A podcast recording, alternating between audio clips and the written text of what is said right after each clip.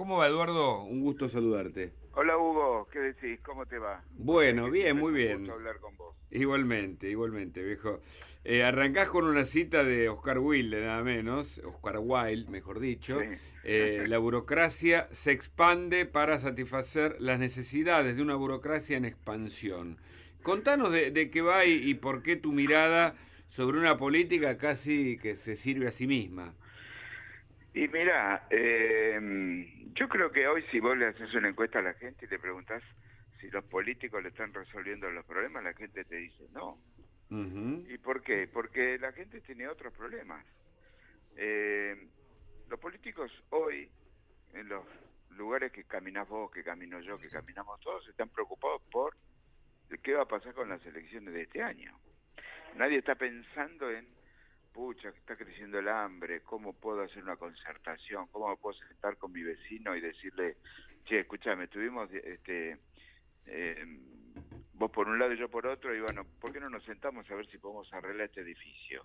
Entre todos, viste, vos te encargás del primer piso, yo me encargo del segundo, haciendo esta comparación con respecto a lo que es la política nacional, acá es tratando al frente de todo de unir su gente y ese gran loteo que tiene el gobierno con respecto a lo que es este el Frente Patria, lo que es el masismo, lo que es el albertismo, que el albertismo, si Alberto no hubiera dicho en una en un reportaje el otro día, yo me voy a presentar dentro de tres años, queda con el síndrome del patorrengo a la vista, entonces toda la gente estaría buscando este, otra ubicación dentro del contexto electoral. Y de esta forma, eh, Alberto logra un poco más de poder, porque la verdad que lo venían empujando como un molinete. Mm. Todas las decisiones que él iba tomando, se le ponía alguno al lado y le decía, escuchame, mira que vamos por este lado. Mm. Eh, y, el, Entonces y- me- y el loteo me parece interesante como concepto. Ayer alguien en Miral eh, lo señalaba también, eh, o los otros días, eh, porque también está la Cámpora y está Máximo, ¿no? Allí. Bueno, claro, a ver, eh, yo, el, el- el caso Máximo es un caso muy particular, ¿no? No me gustaría, digamos, este, su cambio y su evolución de imagen fue desde chico que estaba con, con la, comiendo papas fritas y con Jugando la la Play. Play allá en Santa Cruz. Claro, este, un poco excedido en peso, que nunca había hecho nada, a tomar un protagonismo en la Cámara de Diputados. Vos vas a la Cámara de Diputados y hablas con todo el mundo, y a todo el mundo le cae muy bien, como primera medida. Hay que ser objetivos. Y todo dice, no, se la pasa todo el día laburando, es un chico. Ahora, su perfil bajo con respecto a tomar decisiones, yo tengo la teoría que él manda... Pero, pero perdóname, te hago, te hago- una, Sí, su- sí, una sí, subpregunta, una salvedad ahí. Todos hablan bien de él porque ostenta poder, digo, porque es el hijo de, o porque se lo ganó él, él, él mismo. Vos como Yo no analista... llegado, yo no creo que hubiera llegado si Máximo Kirchner hubiera sido un personaje político de, de Santa Cruz, este, hubiera llegado a ser lo que es si no hubiera sido el hijo de Néstor y Cristina. Eso, a ver, eh, arranquemos desde el principio. Tendría, eh, hubiera sido muy difícil para él lavar esa imagen que estábamos planteando de inicio. Pero bueno, él tuvo toda la todo el apoyo familiar, porque en definitiva es parte de una familia, es parte de los referentes de Néstor y Cristina, y en definitiva, este, por ahí pudo pulir algunos detalles, este, está mucho más flaco, está mucho más activo y, y se junta con mucha gente y trabaja mucho en la Cámara de Diputados. Eso como hecho objetivo. Después, ¿qué hace? Yo no entré nunca al despacho, yo no lo conozco ni personalmente. Mm. Lo he saludado en algún pasillo, hola, ¿qué tal? Como puedes saludar a cualquier persona cuando vas caminando por diputados. ¿sí? Pero bueno, todo el mundo dice, no, es laburador, laburador. Yo no sé para un político qué es ser laburador, obvio. Claro, Yo ir sé es, que labura- para vos es ser ser un laburador, ¿no? Yo sé que para vos ser un laburador es tener muchos programas, este, esforzarte en, la, en las producciones de tus de tus programas. Investigar, de tener los mejores invitados, hacer las mejores entrevistas, ¿no? Conducir del no mejor solo modo. aparecer, no solo aparecer una hora, dos, no, eso es la consecuencia de un laburo previo que vos Claro. tenés o que cualquiera de nosotros tenemos. Yo al escribir una nota yo estoy cinco horas para imaginarla, buscarla y buscar datos. Mm. Pero en definitiva, lo que te vuelvo a repetir es que el chico tiene la veña como para avanzar. Mm. ¿Por qué? Porque es el único referente del grupo que tiene como referencia en esto y la Cristina. Acá hay un gran vacío de poder con respecto a lo que es el peronismo tradicional. Claro. Más de uno del peronismo tradicional no, no, no acepta sus ideas ni la prepotencia de algunos miembros de la cámpora. Entonces, Ayer hablé con Chiche Dualde a la noche y justamente, ¿no? Ella piensa en un, en un peronismo sin Cristina y con Bárbaro también. Se quieren sacar de encima a Cristina, pero el kirchnerismo, ¿vos cómo lo ves? ¿Con un crecimiento eh, eh, franco o con un decre, decrecimiento y, un, y una caducidad, como dijo Bullrich, de Cristina Fernández en el 2023? Yo te voy a hacer dos, te lo voy a partir en dos. Después te voy a hablar de los políticos que me estás nombrando, de Bullrich y de los viejos. Mm. Políticos que deberían dejarle, bueno, te lo digo ahora, deberían dejar un poco de paso a la gente joven, porque en definitiva son siempre los mismos y la gente también se cansa. Con respecto a la, al, al tema de Máximo, yo lo pongo un poco en la nota. Yo creo que más de uno tiene una sensación por las mediciones que le dan a Máximo que no le va a alcanzar. Entonces, enfrentarse a Máximo y decirle no, Tiene no, una alta imagen negativa, ¿eh? además. ¿Eh? Tiene una alta imagen exactamente, mm. Exactamente. Entonces le van a decir, ah, vos querés jugar, bueno, jugá, anda, encontrate con el barro, andate para adelante y resolvé vos los problemas. Porque en definitiva, vos fíjate que Máximo se pone poco. Máximo no se pone eh, dirigencialmente ni nada. Vos podés escucharlo libremente en un acto, pero en general el trabajo este, de, de, relacionamiento lo hacen otros dirigentes. Bueno, lo ves a Máximo que se va a sentar este, a pelear un intendente, a pelear... este No, eso lo hace otra gente y se lo traen resuelto. Por eso él trabaja tanto en la Cámara de Diputados, porque como diciendo, bueno, ahora vamos a ver a Dios. Entonces va Dios y, y lo llama. Mm. ¿Me entendés? Entonces me parece que alguien habrá pensado, y bueno, que vaya y se embarre. No le va a ir bien. Entonces ahí tenemos que estar armados nosotros.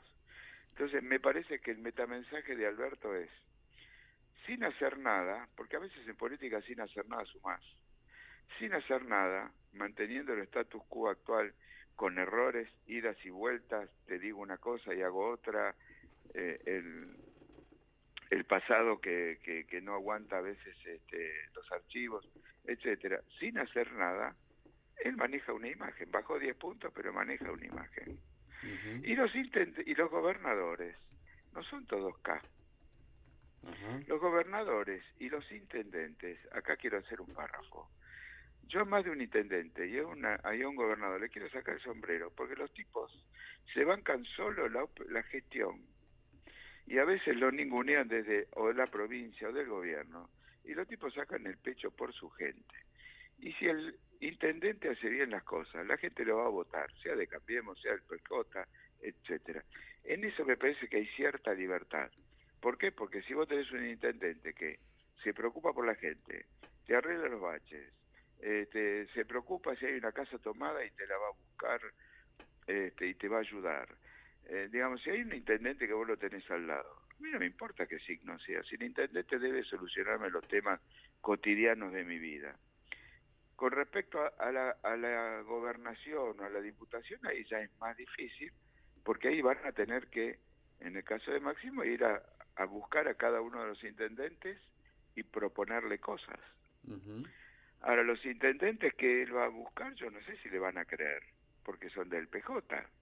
Y vos sabés que a veces, en algunos lugares, PJ y kirchnerismo no es lo mismo. Vamos a Córdoba.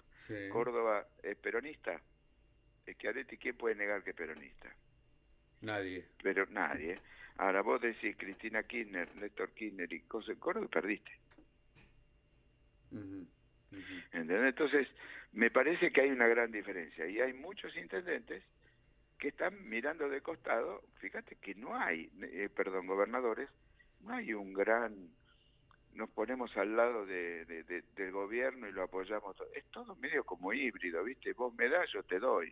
Yo te necesito y vos este, estás circunstancial digamos. Circunstancial. No veo a nadie con la camiseta entonces me parece que ahora viene el periodo esto Alberto espera que las vacunas lleguen finalmente, porque la verdad que hasta ahora es vergonzoso lo que tenemos de vacuna. Este, eh, creo que, a ver, si esto hubiera sido una empresa privada, el gerente de vacunas lo, hubieran pegado una patada a los dos minutos. Y si nosotros hubiéramos querido resolver el tema de las vacunas, por ahí tendríamos que haber apartado la política y poner un empresario. Mira lo que te digo. Claro. Porque, porque están más acostumbrados a negociar. Estos buscan la política, antes de tenerla ya festejaron. Claro. Sí, sí, eh, tratan de aclamar desde, bueno, desde el palco para, para la tribuna eh, y, eso no alcanza porque dura muy poco. Eh, y los efectos muchas veces son negativos, por eso se habla de la mala gestión del gobierno, no solo en materia económica, sino también incluso en materia comunicacional, discursiva. Ahora, eh, eh, Eduardo, ¿qué, ¿qué, ves para, para estas elecciones? ¿Qué, qué, cuál es tu mirada? ¿Gana inicialmente? Eh, ¿Gana la oposición? ¿Tiene chance o, el oficialismo está todavía firme, ostentando poder? Mira, la oposición se debe una... Vos me dirás, este tipo está loco. Se debe una autocrítica, pero no como recién escuché que le hicieron en tu programa una autocrítica en serio, porque en definitiva la gente lo que puede pensar es, y si después ah, hacemos todo esto y aparece otra vez Marcos Peña con su soberbia, y aparece un Macri como el que estaba, que era inalcanzable, que se pensaba que las sabía todas y no escuchaba a nadie, entonces, vamos por parte, vamos a empezar a contar los puntos desde uno. Eh, ¿Cuánta credibilidad tiene Patricia Bullrich? El otro día los escuchaba por televisión porque salieron en gira Patricia Bullrich Cornejo en, en tándem. Y la verdad que no te convencen. Primero que no te convencen porque además ellos están hablando de cambiar un poder que ellos tuvieron. No jodamos. Mm. Y la gente en el fondo le castiga eso al macrismo. Dijeron, tuvieron la oportunidad histórica de hacer un cambio y no se animaron, no pudieron. Pero en seguridad, o en materia de seguridad, mejor dicho, ¿no estábamos mejor? Eh, algo, ¿No había cambiado algo de la cultura, digo, en cuanto a, al trabajo de las fuerzas de seguridad y eso? ¿No había otra mirada, más allá de que los datos eran malos también, ¿no? La inseguridad crece en la Argentina, lamentablemente, como la pobreza. A ver, la inseguridad, eh, porque va de todo de la mano. Eh, a ver, si vos tenés mala economía, si vos a la gente la haces trabajar en negro para que pueda subsistir, mm. si vos a la gente la haces con que tenga más changas y menos trabajo. Mm. Porque no hubo un cambio. La verdad que el, yo esperaba del macrismo que haya una reforma impositiva importante, una reforma laboral importante. Es decir, no, no se arregla solo con la seguridad. Mm. Yo te puedo dar la derecha que, bueno, sí, se intentó en la seguridad hacer algo más. Pero el, el, tema laboral no se resolvió. Claro. Hoy, hoy los sindicatos siguen teniendo exactamente el mismo poder que tenían antes. Este, la economía, seguimos pidiendo dinero para financiar qué. Si, en definitiva, lo que hizo Dietrich no pudo terminar absolutamente nada tampoco. Hay que ser objetivos y no hay que tratar de ponerse camisetas y no comerse la que te dicen, porque en definitiva, me parece que ellos, por eso el radicalismo está muy activo. El radicalismo está muy activo y quiere poner un referente del radicalismo. Son muy interesantes este, que las tenemos próximamente las elecciones de marzo en la provincia de Buenos Aires, con Maxi Abad y con Pose. Esas son interesantes para ir viendo cómo se va reacomodando el radicalismo. Porque ahí el radicalismo va entre el radicalismo tradicional algo de, eh, y contra el radicalismo tradicional más algo de evolución que sería Lustón en este caso. Claro, claro, claro. claro. Entonces, me parece que tenemos que ir paso a paso, me parece que el peronismo unido en la provincia de Buenos Aires no se le puede ganar. Tenemos que ver que juega Massa, porque Massa también es un jugador importante en este tema. Massa le habla a la clase media. Vos fíjate que todos los anuncios de Massa van a la clase media. Claro. ¿Eh? El, el, mínimo no imponible fue la clase media, etcétera, etcétera. Entonces, mientras esa coalición se mantenga y puedan llevar este, candidatos potables, y vayan unidos, yo no creo que se les pueda ganar tan fácil. Mm. Porque además dentro de la coalición de, de oposición, María Eugenia Vidal no quiere ser candidata a gobernadora. ¿Quién va a ser candidata a gobernador? parece que mm, Santilli. Ponele. Te digo, es muy resistido dentro del ambiente del PRO, Santilli. Sí. Entonces, hay mucha gente que es resistida. Ahora, ahora en términos, vos que sos un hombre de la política, o como periodista o comunicador, hace mucho que, estás en el tema. ¿No te parece que en un, que en un, en un sector se acumulan, digo, vos tenés en un lugar, tenés desde los Moyanos hasta los Grabois, ¿no? Y en el otro lugar está bien, pero tenés desde los Cornejos, no sé, hasta va, como decís vos, y, y, también Bullrich, por supuesto, y otros que, que por ahí no te, te gustan tanto. Digo, ¿no son como dos modelos de la Argentina? Eh, más allá, olvidemos, dejémonos un, un cachito los prejuicios ideológicos, izquierda-derecha, dejemos, pensemos en, en, formatos y en, viste, de un lado los sindicatos, digamos, a ver, los Pata Medina, eh, ¿no? Eh, el que manejaba los, los, los, las aguas, ¿cómo se llama? El, el otro, ¿no? Eh, em, sí, sí, sí, Bueno, bueno, todo, todo, todo esa, esa esa, los Moyanos, bueno. Y, del otro lado no es que estén los buenos, porque también hay, algunos que fueron muy cuestionados y aliados conjuntos por el cambio. Pero ¿no te parece como dos modelos ahí, eh, eh, sintetizándolo en personas, o, es una locura lo que digo? No, a ver, me parece que eh, yo miro mucha política internacional y si nos referimos, hoy asume un nuevo gobierno italiano. A ver. ¿Sí? El gobierno italiano también, son gobiernos que se arman de coaliciones. Allá en Europa hubo un cambio muy importante. Antes del bipartidismo empezaron a salir partidos más populares y progresistas, tanto en España como en Italia y todo, este, eh, que, que, empezaron a cambiar el, el, panorama de la política de, de, los arreglos bipartidistas, si se quiere. Hoy por hoy tienen este, muy metido dentro de ellos una, una fuerza popular más, con más opinión y hace tambalear en general los gobiernos. El gobierno de Conte estuvo un par de años y ahora está hoy asumiendo el nuevo gobierno italiano que también es una coalición y ahora buscaron notables. Notables, este, digamos, gente con prestigio, que yo, a ver si pueden entre todos sacar a Italia adelante. Yo creo que lo que nosotros debemos hacer es lo mismo. Es muy interesante, es muy interesante tratar de explorar si nos podemos sentar todos en una misma mesa. Ah, bueno, bueno. no pareciera posible eso, ¿no? Porque, bueno, pero también porque digamos, eh, eh, de nuevo, eh, hay quienes les interesa discutir la Argentina y quienes les interesa discutir sus propios negocios alrededor del, del, poder de turno, ¿no? Ahí estamos mezclando negocio con política. Claro, claro. Entonces lo que nosotros tenemos que tener es políticos que piensen la política y no los negocios. Claro. Si nosotros pensamos que los políticos hacen política para hacer políticas públicas que nos sirvan a todos, vamos perfecto. Ahora, si pensamos que están defendiendo al grupo X de un lado o del otro lado, pasa lo que pasa en los medios, ¿viste? Los medios van cambiando en función de quién le ponga dinero. Y tampoco, como autocrítica periodística, debemos pensar que nosotros no podemos enganchar en eso. Entonces, ¿está mal dentro del periodismo? Sí, está mal está mal dentro de los políticos, está muy mal, porque en definitiva a mí me Sí, pero dentro del periodismo es la actividad privada, separemos las cosas, ¿no, Eduardo? No, está bien. La otra la pagamos todo, digamos, ¿viste? y la otra son más graves porque administran la cosa pública. No, pero yo cuando hablo de periodismo hablo de la objetividad. El periodista debería contar las noticias sin tratar de darle la opinión. Sí, pero la objetividad es un concepto, Eduardo, te lo discuto ahí, es un concepto ya de moda, digamos. No se habla de objetividad, se habla de neutralidad, porque la objetividad es un objeto, entonces ya se sabe que está implícito en nuestra visión eh, ser neutrales y honestos. Entonces, vos decís, la pretensión de neutralidad es un objeto deseable dentro de la comunicación periodística, eso está claro. Ahora, las empresas periodísticas son empresas de servicios, como cualquiera eh, empresa, pero, pero pagado por fondos privados.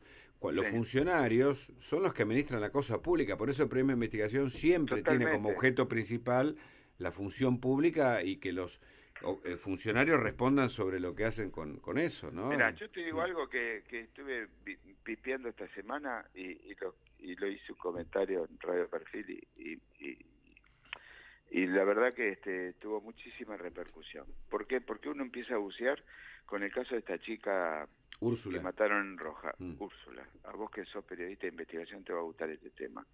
Yo me puse a averiguar el Ministerio de la Mujer. El Ministerio de la Mujer, creado a partir del 10 de diciembre de la asunción de Alberto Fernández, tiene una partida de 277 millones de pesos que le sacan, unifican todo lo que era el ministerio antes o la Secretaría de la Mujer y todo, y le dan una partida de seguridad, fíjate vos, de seguridad y justicia o algo por el estilo. Entonces eran 272 millones que miramos justamente de seguridad para que pase lo de Úrsula. Y después, este, si vos te pones a pensar, la semana pasada aparecen unas licitaciones de 25 y entre 25 y 50 millones de pesos por catering para comprar medialunas y café, más o menos, mm. para el ministerio. Entonces decís, eh, yo te doy 250 millones para que no pase lo de Úrsula. ¿Vos viste la ministra al lado de la familia de Úrsula apoyándola? Claro. No. Entonces, de repente vende más para ellos el aborto, eh, los trans, etcétera. Yo no digo que no, que no, que está todo bien. Totalmente. Sí, ¿dónde está la militancia después del tema del aborto? ¿Dónde está la militancia reclamando, eh, digo, en, el sentido literal, ¿no? No, no se ve. claro, no se ve eh, las marchas en, en las calles. con la misma energía con los femicidios que aumentan. Yo no las veo últimamente. Y vos fíjate que si no tuvo presupuesto para ir a Rojas, tuvo presupuesto para ir a verlo a Grabois cuando tomó el campo de Chevere, mm. porque ella fue, ¿te acordás? Claro. Eh, la ministra eh, Eli Gómez Alcorta. Entonces, viste, vos ves todo eso objetivamente, como te digo, y se, viste, como dicen los chicos, se te baja. La, moral, claro, se te baja la moral. Porque sí, sí, la moral, claro, claro, claro, claro sí, pucha, viste, vamos a hacer las cosas bien, vamos a un ministerio, vamos a tratar de defender. Yo creo que todos los funcionarios deberían rendir cuenta de sus acciones, incluso de, del dinero, como lo obtienen cuando entran a la función y cuando se van, y de lo que deben rendir cuenta, como nosotros hacemos en nuestros laburos, de los logros y también de los fracasos obtenidos. Y viste que las empresas hoy, digo, a ver, por poner un ejemplo, ya que vos lo trajiste como autorreferencia, yo estuve conduciendo enero y febrero, me podía haber ido bien, mal o regular. Bueno, me fue bien a esta altura. Eh, y yo estoy satisfecho. Después veremos qué la empresa hace conmigo o cuáles son mis destinos. Pero yo tenía un desafío y era hacer un buen programa y medir bien, no una cosa y no la otra. Bueno, acá los funcionarios no dan cuenta de sus actos, ¿viste? Nada. ¿Entendés? o sea, se van y, y, se reciclan y mañana opinan una cosa y pasado otra. Cuando vos escuchás las declaraciones de Alberto hace cinco minutos, son con, absolutamente contrarias eh, a las de ahora. Entonces vos decís, ¿cómo puede ser? Eh, es como, digamos, esta, esta es la cuestión que yo no lo había visto antes. Eh, esto, antes, viste, se decía, no se recibe un archivo, bueno, te pasaban algo de 10 años. No, ahora son 5 minutos la, diferencia, ¿viste? Entre una cosa y la otra. Entonces, basta de la mentira, ¿no? Basta de la mentira como argumento de posibilidad, porque lo único que determina, vos decías antes eh, algo eh, sobre la, gestión eh, política, digo, lo que hacen es tratar de construir o legitimar algo cuando la verdad va por otro lado, ¿viste, Eduardo? Mm. Sí, sí, y, sí, por eso te digo que, eh, eh, y también lo pongo en la nota, que la política es un acto de equilibrio, ¿no? Entre la gente que quiere entrar y aquellos que quieren salir, que no quieren salir, porque en definitiva nadie quiere salir de la política. Entonces, ¿dónde está, el entre comillas, el negocio de la política? En legitimarse a sí misma, en construirse como posibilidad, como para, si querés... Nunca paga un sueldo. Hay gente que en su vida paga un sueldo. Claro armar una burbuja. Vos sabés que eh, eh, esto te va, así como me dijiste algo del, del de investigación, te digo algo de comunicación. Vos sabés que en la lo que se llama agenda setting eh, funciona del, siguiente, del siguiente modo. Los periodistas de la primera mañana de radio miran los diarios y entonces dicen, estos son los temas. Siempre eso, eso es una arbitrariedad, ¿no? Pero no importa, se instala eso. Esa agenda que se instala después se repite en la radio de la tarde, en los programas de televisión de la tarde, tarde-noche. Y así es. Ahora, no es que sean los temas efectivamente más importantes, es una, un recorte arbitrario que se llama Agenda Setting, que, que, entre todos los medios legitiman como los únicos temas posibles a ser tratados en el día, ¿viste? A mí me pasa, porque ¿cuáles son los temas? Y miremos los portales, ¿cuáles son los temas que están arriba? Bueno, esos son los... Y quedan afuera un montón de otros temas que son realmente importantes pero esta legitimación en sí misma, esta autovalidación que hace el sistema de medios es válido para lo que vos decís de la política. Es decir, legitiman y se autosustentan, se, se engordan a sí mismos para legitimar que es la única posibilidad de la política, ¿no?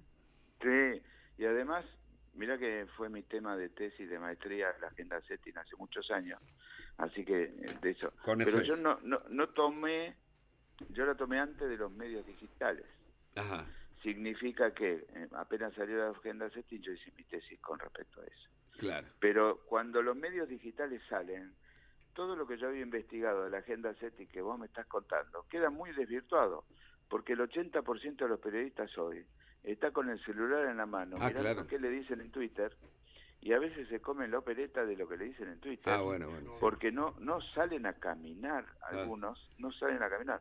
Yo doy clase de periodismo y yo a mis alumnos les enseño, chicos, el Twitter es una herramienta que te puede alertar de algo, pero después tenés que llamar por teléfono, ir a ver al funcionario y preguntarle.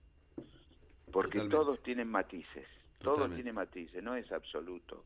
Y uno lo que hace en periodismo es el famoso clickbait, ¿no? El título gancho. Bueno, yo con este título me aseguro que por lo menos arranquen viendo la nota. Mm.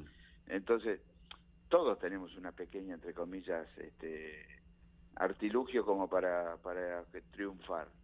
Pero en definitiva, el tipo que termina de ver la nota tiene que decir, esto que leí es una porquería, esto que leí es, está bueno, me hace reflexionar. Porque la percepción final la termina siendo la persona. Totalmente, Y a veces lo que tenemos en, en los medios, que cuando yo estaba en los medios también entraba en esa teoría, era tratar de cuáles son los temas del día, como vos decís, y vamos por estos temas. Y costaba mucho imponer un tema nuevo. Claro. ¿Por qué? Porque no estaba en ningún lado y claro. Por eso yo me dediqué, o sea, uno de los motivos que me interesó, por los cuales me interesó el premio de investigación, justamente por eso, cómo romper esa agenda de repetición permanente, ¿viste? Pero bueno, eh, interesantísimo hablar con vos, Eduardo. Eh, te agradezco el contacto. Un una larga charla. Que te aprecio, así que Dale. Y me alegro que un municipio tenga una radio como esta. ¿eh? Sí, sí, sí, sí. Eh, eh, es, muy, para felicitar. Sí, es muy, es muy interesante y, y, muy plural además y, y, tratamos de dar, de dar la mejor información con este tipo de entrevistas para un sábado de la mañana, como corresponde. Gracias, Hugo. Un abrazo grande, Eduardo. Chau, chau. Igualmente para vos. Chau.